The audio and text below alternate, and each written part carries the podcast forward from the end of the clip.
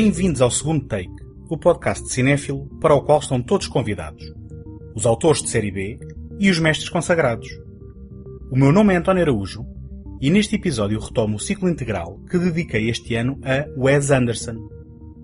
Vamos viajar na sua companhia até à Índia, em Darjeeling Limited, filme que realizou em 2007, e depois vivemos uma aventura animada com O Fantástico Senhor Raposo, incursão em 2009 do inimitável autor na animação stop motion. Este episódio é apoiado pela Take Cinema Magazine, a dar cinema desde 2007, com o intuito de oferecer uma alternativa cultural completamente gratuita. Em take.com.pt encontram críticas, artigos, passatempos, trailers e todos os números editados da revista.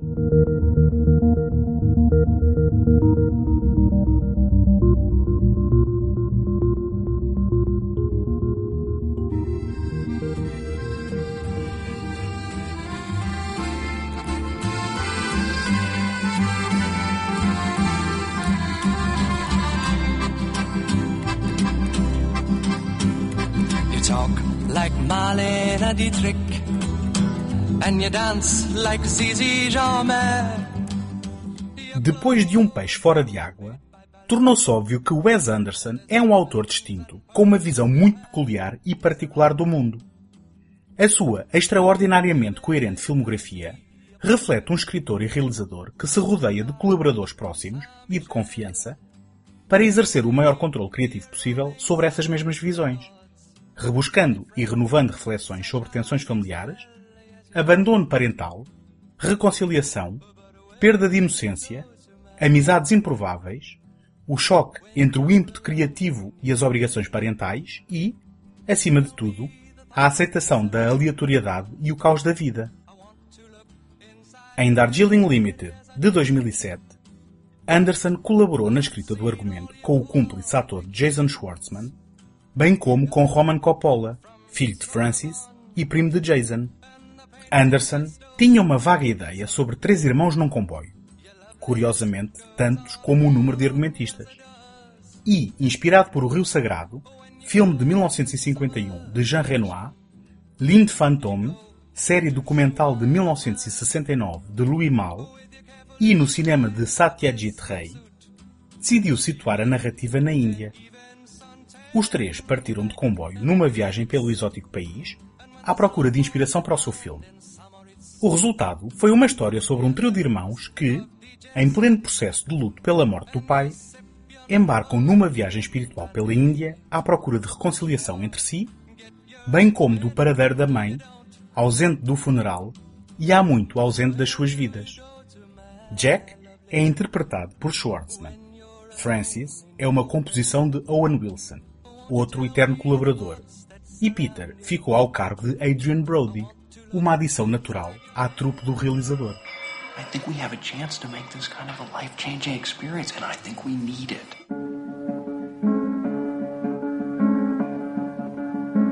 I want us to become brothers again like we used to be. You're the two most important people in the world to me. This is incredible! Why haven't we spoken in a year? Because we don't trust each other. Is that my belt? Can I borrow it? I want to be completely open and say yes to everything, even if it's shocking and painful. You have any questions? I do. Okay, go ahead. What happened to your face?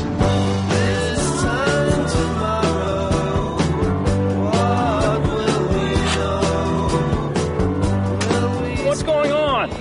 I don't know. I guess the train's lost. What'd he say? Says the train's lost. How can a train be lost? It's on rails. Darjeeling Limited é formalmente mais tradicional que os filmes anteriores de Anderson, normalmente enquadrados por dispositivos narrativos que dividem explicitamente as histórias em capítulos ou atos. A única divisão expressa é delineada pela curta-metragem do mesmo ano Hotel Chevalier, considerada por Anderson como a primeira parte desta história. A longa-metragem propriamente dita funciona como um longo segundo ato deste curto filme. Não é de todo necessário ver Hotel Chevalier para se poder apreciar Darjeeling Limited, mas os dois complementam-se na perfeição. A curta serve como a introdução de Jack, um dos irmãos, e transborda para a longa, não só tematicamente, como em inúmeras referências e piscadelas de olho que lhe serão dirigidas no decorrer da narrativa, nomeadamente no que respeita à ex-namorada de Jack, interpretada por Natalie Portman, que aparece brevemente no final do filme de forma descontextualizada para quem não viu este prólogo. Hotel Chevalier funciona também como uma versão microscópica do universo temático de Darjeeling Limited. Jack é um americano que se refugiou num hotel em França, fora do seu elemento e isolado do mundo exterior. O caos organizado do seu quarto de hotel reflete a sua agitação interna, mas também a obsessão pelo controle do meio que o rodeia, incluindo o complemento musical para o seu encontro com a ex-namorada, um vestígio inescapável e irresistível da possibilidade de imprevisibilidade e aventura na sua vida. Apesar de terem personalidades opostas, ambos vivem virados para si próprios e, quando vão à varanda apreciar a vista, apenas o fazem como um reflexo do comportamento normativo esperado nestas circunstâncias. Uma tarefa indiferente à própria vista, constituída pelo desinteressante prego da frente, e rapidamente substituída pelo conforto da insularidade do casal. We fuck, I'm gonna feel like shit tomorrow. That's okay with me.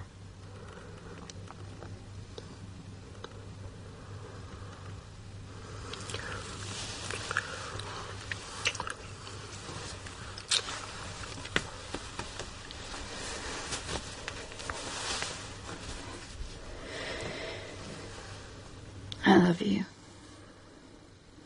I never hurt you on purpose. I don't care. Darjeeling Limited tem no centro da sua narrativa o meio de transporte que lhe dá o nome. As filmagens decorreram num comboio funcional, recheado de pinturas manuais, elaboradas meticulosamente por artistas locais. Para complementar a ilusão, foi criado também um intrincado cenário com peças amovíveis que reproduziu o interior para algumas filmagens mais complexas. Na cena inicial, onde Bill Murray interpreta um homem de negócios que perde o comboio por um triz, ao mesmo tempo que Peter o ultrapassa e salta para o último vagão em andamento, há como que um passar de testemunho temático do filme anterior do realizador, Um Peixe Fora de Água. Peter, já a bordo, encontra Francis, com a cara ligada na sequência de um grave acidente de mota, e Jack, reaparecido depois de se isolar em França. Estes são americanos mimados e de vistas curtas, numa autoproclamada viagem espiritual, apesar de viverem fixados nos seus próprios problemas. A sua natureza narcísica não lhes permite que se deixem tocar pelas experiências que os rodeiam. Desta forma, a natureza predestinada de um veículo que anda sobre carris e que distorce a paisagem exterior quando olhada do seu interior em andamento, tem um enorme significado simbólico e reflete essa miopia dos irmãos. Uma cena-chave que o ilustra vê o trio dirigir-se a um dos sítios mais espirituais do mundo, aproveitando uma paragem do comboio, para, logo à saída do táxi, se perderem na compra de bens materiais, como adaptadores para fichas elétricas, calçado ou até uma serpente venenosa. Este é um momento revelador que realça mais uma vez a procura dos irmãos por conforto em objetos físicos, seja nos pequenos itens pessoais do pai que Peter apropriou, seja na bagagem literal herdada do progenitor que os irmãos carregam constantemente às costas. You read the instructions, right?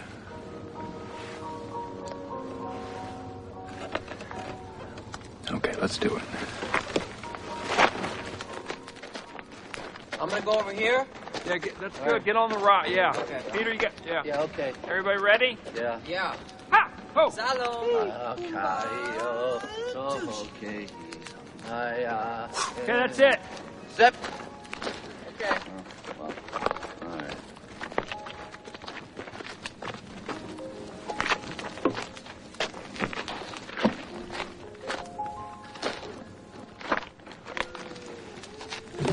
Which direction did yours go? What do you mean? Your feathers. Mine blew towards the mountains. That's not right. It's not supposed to get blown away. You're supposed to blow on it and then bury it. I didn't get that. I still have mine. You guys didn't do it right. I asked you if you read the instructions. You did it wrong. Francis é o mais controlador dos irmãos, Foi dele a convocatória para a viagem espiritual que, ainda assim, não dispensa a ajuda de um assistente pessoal com a tarefa de organizar diariamente o itinerário dos sítios a visitar, bem como de tentar localizar a mãe do patrão. Além disso, é Francis quem escolhe as refeições da emenda para os irmãos. Curiosamente, quando Peter reclama e decide escolher por ele, acaba a pedir o mesmo que Francis já lhe tinha atribuído.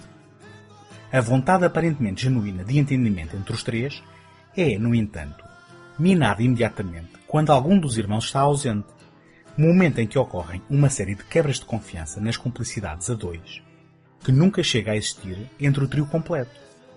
Um dos exemplos é a notícia da paternidade iminente de Peter, confessada apenas a Jack, e revelada na primeira oportunidade por este a Francis. Darjeeling Limited também reflete sobre a própria natureza do ato de contar histórias, apesar de o fazer de forma menos óbvia do que os seus antecessores.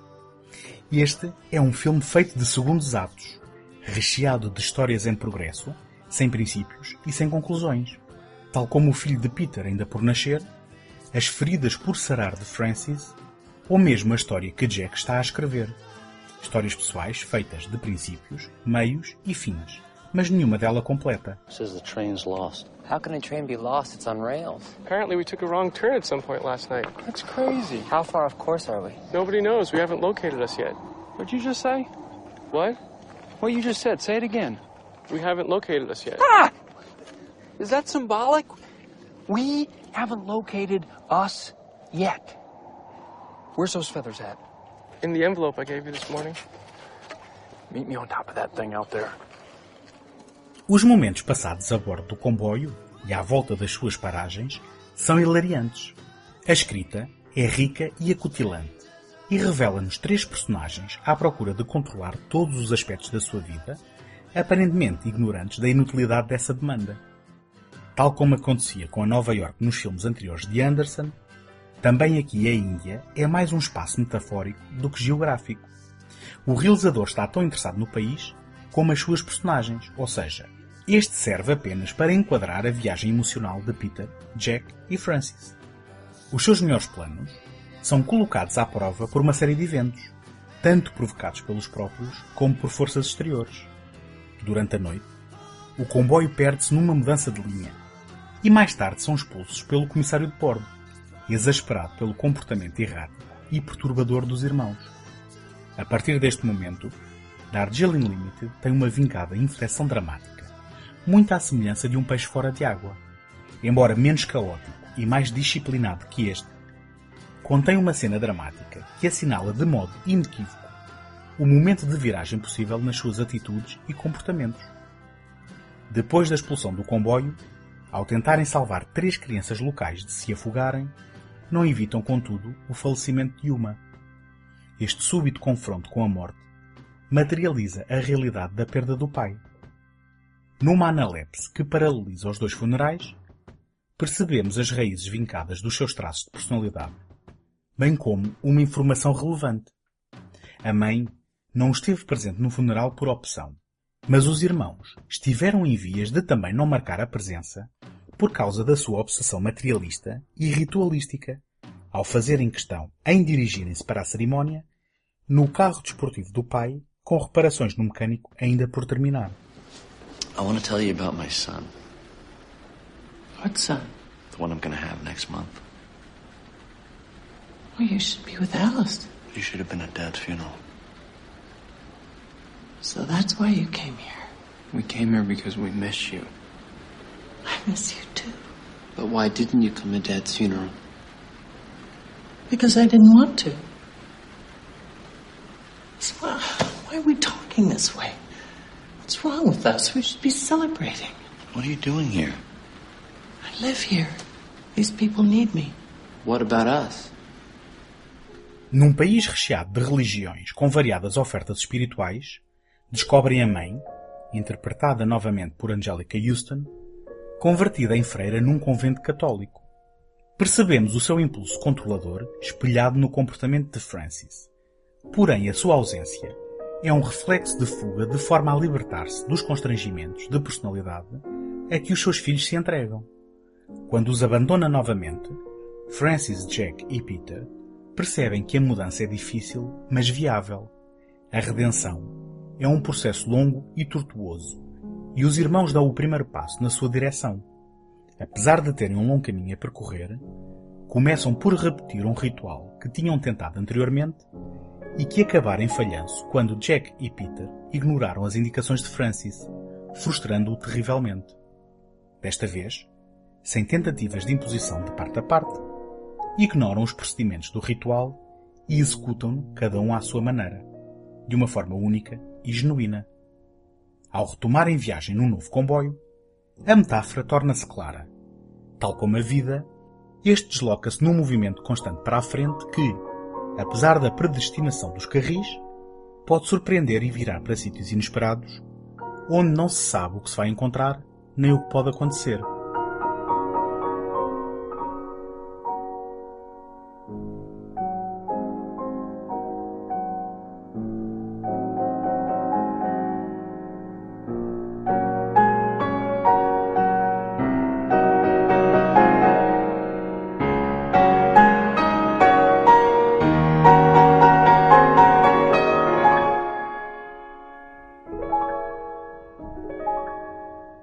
Darjeeling Limited foi genericamente bem recebido, mas não é um dos títulos mais populares de Wes Anderson. Além disso, a consolidação do seu estilo, apesar da localização geográfica exótica, começou a ser encarada por alguns setores da crítica como um reflexo de alguma estagnação, prevendo um percurso na filmografia do realizador com destino obrigatório na autoparódia. Todavia, o seu filme seguinte, produzido em 2009, O Fantástico Senhor Raposo, foi em igual medida uma surpresa e uma confirmação. Para uns, não estava à vista no horizonte do corpo de trabalho de Anderson um filme de animação infantil com base numa história de Roald Dahl. Para outros, esta foi a progressão lógica após uma série de longas metragens de estilo e estética cada vez mais controlada, estilizada e cartunesca.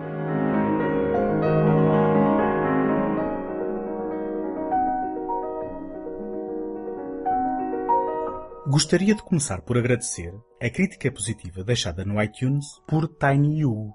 Se me estiveres a ouvir, entra em contacto via e-mail ou Facebook para eu te fazer chegar um presente.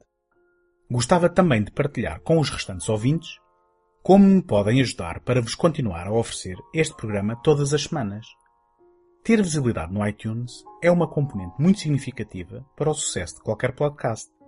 E, para isso, conto convosco para lá deixarem uma classificação positiva ou uma avaliação escrita. Nem imaginam a importância do vosso contributo com este simples gesto. Em segundotake.com podem subscrever o programa em qualquer plataforma ou sistema. Também lá encontram o arquivo de todos os episódios e todos os contatos sociais, caso queiram deixar uma palavra.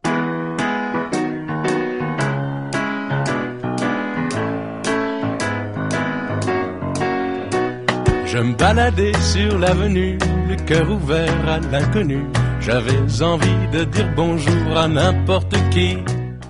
Antes de falarmos de O Fantástico Senhor Raposo, e respeitando o espírito integral deste ciclo, chamo a atenção para um anúncio comercial da SoftBank, uma empresa de telecomunicações, que Wes Anderson realizou em 2008 para o mercado japonês. Depois da experiência com a American Express, a estética do realizador voltou a ser requisitada para efeitos comerciais. E o resultado foi este exercício de estilo que dura uns breves 30 segundos. Inspirado pelo cinema de Jacques Tati, nomeadamente As Férias do Sr. Hulot, Anderson utiliza as suas famosas panorâmicas rápidas e o seu sentido de humor num plano de sequência de cores vibrantes, filmado em França, que contou com um caricatural Brad Pitt no papel principal. É uma obra curta e inconsequente, que vale pela atenção característica do realizador aos pequenos pormenores de encenação.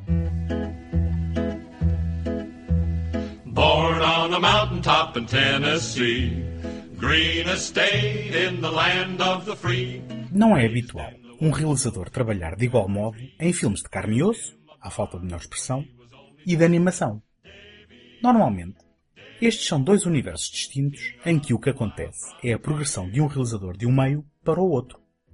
Um exemplo que salta à memória é o de Brad Bird, realizador de animações aclamadas como O Gigante Ferro, The Incredibles, Os Super-Heróis ou Ratatouille, Promovido para filmes de ação real em 2011 com Missão Impossível Operação Fantasma. Mais raras ainda são as produções de animação não digital, como por exemplo aquelas que mantêm a paixão pela laboriosa arte do stop motion. O único nome que me vem à memória é o de Tim Burton, um autor com uma assinatura tão característica que navegou harmoniosamente entre os dois meios e que, sempre que optou pela animação, decidiu utilizar a técnica de fotografar bonecos reais, imagem a imagem.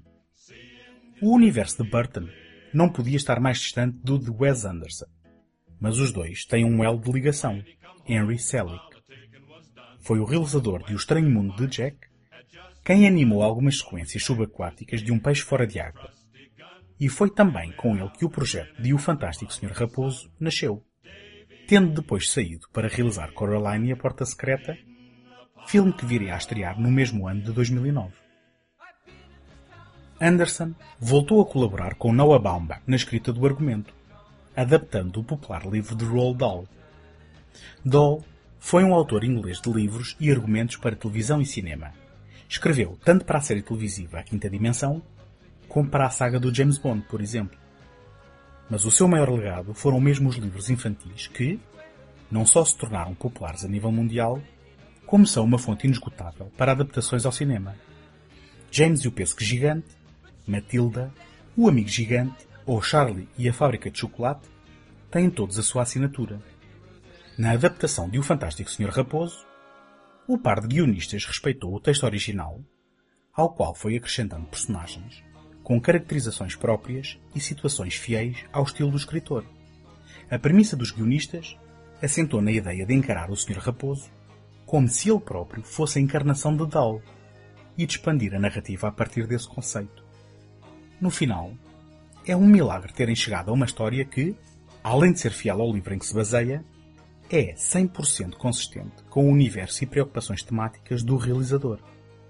Além disso, à data, este tornou-se no filme mais bem recebido e popular de Anderson. And so it begins. Welcome to the fantastic world of Mr. Fox. Woo! Should we dance? Woo! His life is fantastic. Pure wild animal craziness. His wife is fantastic. If what I think is happening is happening, it better not be. His neighbors. Not so fantastic. This is Bogus, Bunce, and Bean, three of the meanest, nastiest, ugliest farmers in his valley. What was that? They're digging us out. But they're about to discover. Oh, Foxy. Is help on the way? He's one fox. I've got an idea. You can't outfox. Mole, what do you got? I can see in the dark. We can use that. Rabbit, I'm fast. Badger. Demolitions expert. What? Since when? Here, put these bandit hats on. I don't have a bandit hat, but I modified this tube sock. We look good. Yeah, we do. Ao atacar uma quinta para caçar galinhas, o Sr. Raposo e a sua mulher Felicity são aprisionados numa armadilha para caçar raposas. Nesse momento, Felicity revela ao seu marido que está grávida e pede que ele procure um emprego mais seguro caso escapem daquela situação com vida. Raposo, apesar de relutante, concorda com o pedido. Anos mais tarde, o casal vive numa toca com o filho Ash, um adolescente amargo e revoltado. Raposo, agora colunista do jornal local, decide mudar a família para uma casa melhor, na base de uma árvore, ignorando o conselho do seu advogado Badger, que o avisa dos perigos que o aguardam na vizinhança. A árvore está localizada muito perto das quintas de três agricultores: Walt Boggis, Nate Bunce e Frank Bean. Logo depois, Christopherson, o sobrinho de Felicity, vem morar com eles por causa de uma doença grave do pai. Ash ressente Christopherson, pois o seu primo de fala suave é aparentemente superior a ele em quase tudo, e todos ficam encantados com as suas habilidades e personalidade. Entretanto, nostálgico pelos seus dias como ladrão, Raposo envolve o amigo Kylie no roubo de produtos alimentares e galinhas das Três Quintas. Irados, os agricultores decidem vingar-se de Raposo e destroem o seu lar, colocando a vida de todos os animais em alvoroço. Don't buy this tree, Foxy. You're borrowing at nine and a half with no fixed rate, plus moving into the most dangerous neighborhood in the country for someone of your type of species. You're exaggerating, Badger. I'm sugarcoating it, man. This is Bogus, Bunce, and Bean, three of the meanest, nastiest, ugliest farmers in the history of this valley. Really? Tell me about them. All right. Walt Bogus is a chicken farmer, probably the most successful in the world. He weighs the same as a young rhinoceros. He eats three chickens every day for breakfast, lunch, supper, and dessert. That's 12 in total per diem. Nate Bunce is a duck and goose farmer. He's approximately the size of a pot-bellied dwarf, and his chin would be underwater in the shallow end of any swimming pool on the planet. His food is homemade donuts with smashed up goose livers injected into them. Frank Bean is a turkey and apple farmer. Invented his own species of each. He lives on a liquid diet of strong alcoholic cider, which he makes from his apples. He's as skinny as a pencil, as smart as a whip, and possibly the scariest man currently living. O Sr. Raposo é mais uma variante da mesma personagem que Anderson coloca invariavelmente no centro dos seus filmes, tais como Royal Tenenbaum, de Os Tenenbaums, uma comédia genial, ou Steve Zissou, de Um Peixe Fora de Água. É um pai carismático, mas autocentrado, mais preocupado com as suas necessidades do que com as da família. A mudança de lar é um retrocesso na sua maturidade, pois faz-se rodear de quintas recheadas de tentações, às quais rapidamente cede. Apesar da promessa feita na sequência inicial, onde a prisão é literal, as barras da jaula, e metafórica, a gravidez de Felicity, o Sr. Raposo cede aos seus instintos mais básicos.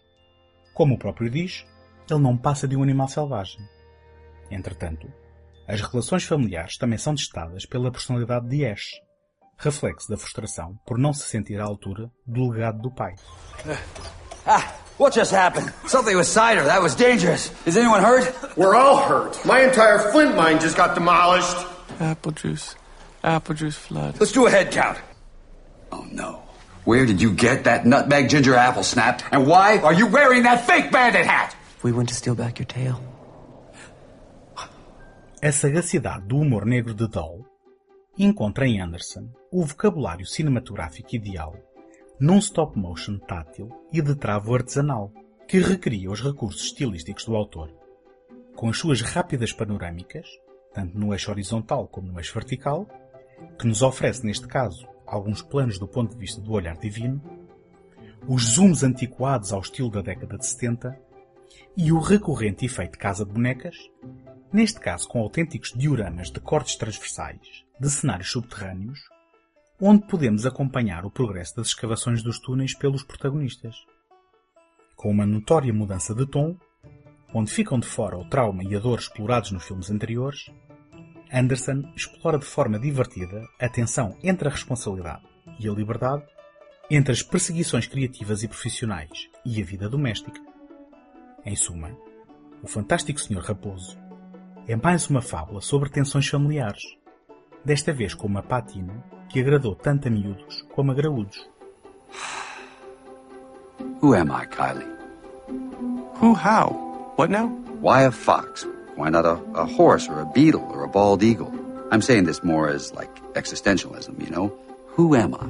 And how can a fox ever be happy without a, uh, you'll forgive the expression, a chicken in its teeth? I don't know what you're talking about, but it sounds illegal. Here, put this bandit hat on. Maybe you're a medium. Take it off for a minute and don't wear it around the house. Para interpretar o casal Raposo, Anderson contou com duas mega-estrelas, George Clooney e Meryl Streep. Em conjunto com habituais colaboradores do realizador, incluindo Jason Schwartzman e Bill Murray, participaram num processo de gravação de vozes pouco habitual.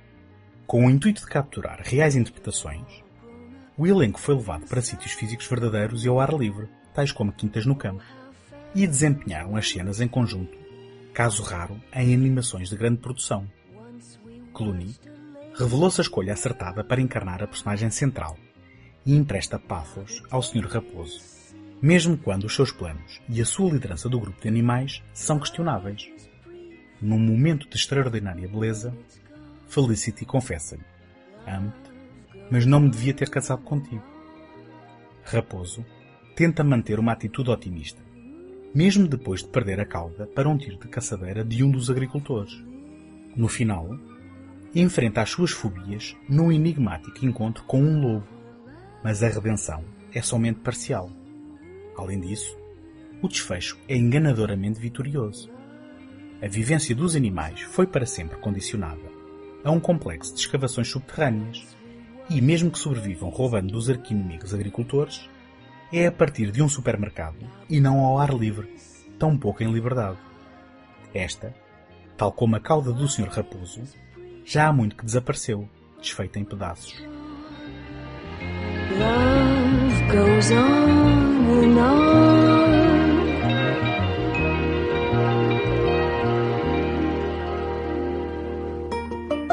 Antes de terminar, mais uma palavra para um anúncio que Wes Anderson realizou em 2010 para a marca de cerveja Stella Artois.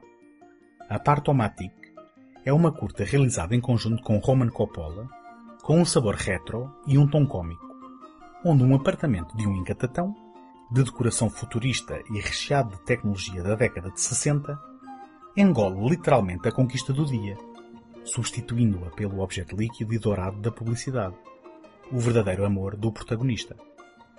Uma curiosidade que vale, mais uma vez, pela encenação controlada de Anderson e que volta a vincar o seu estilo inimitável.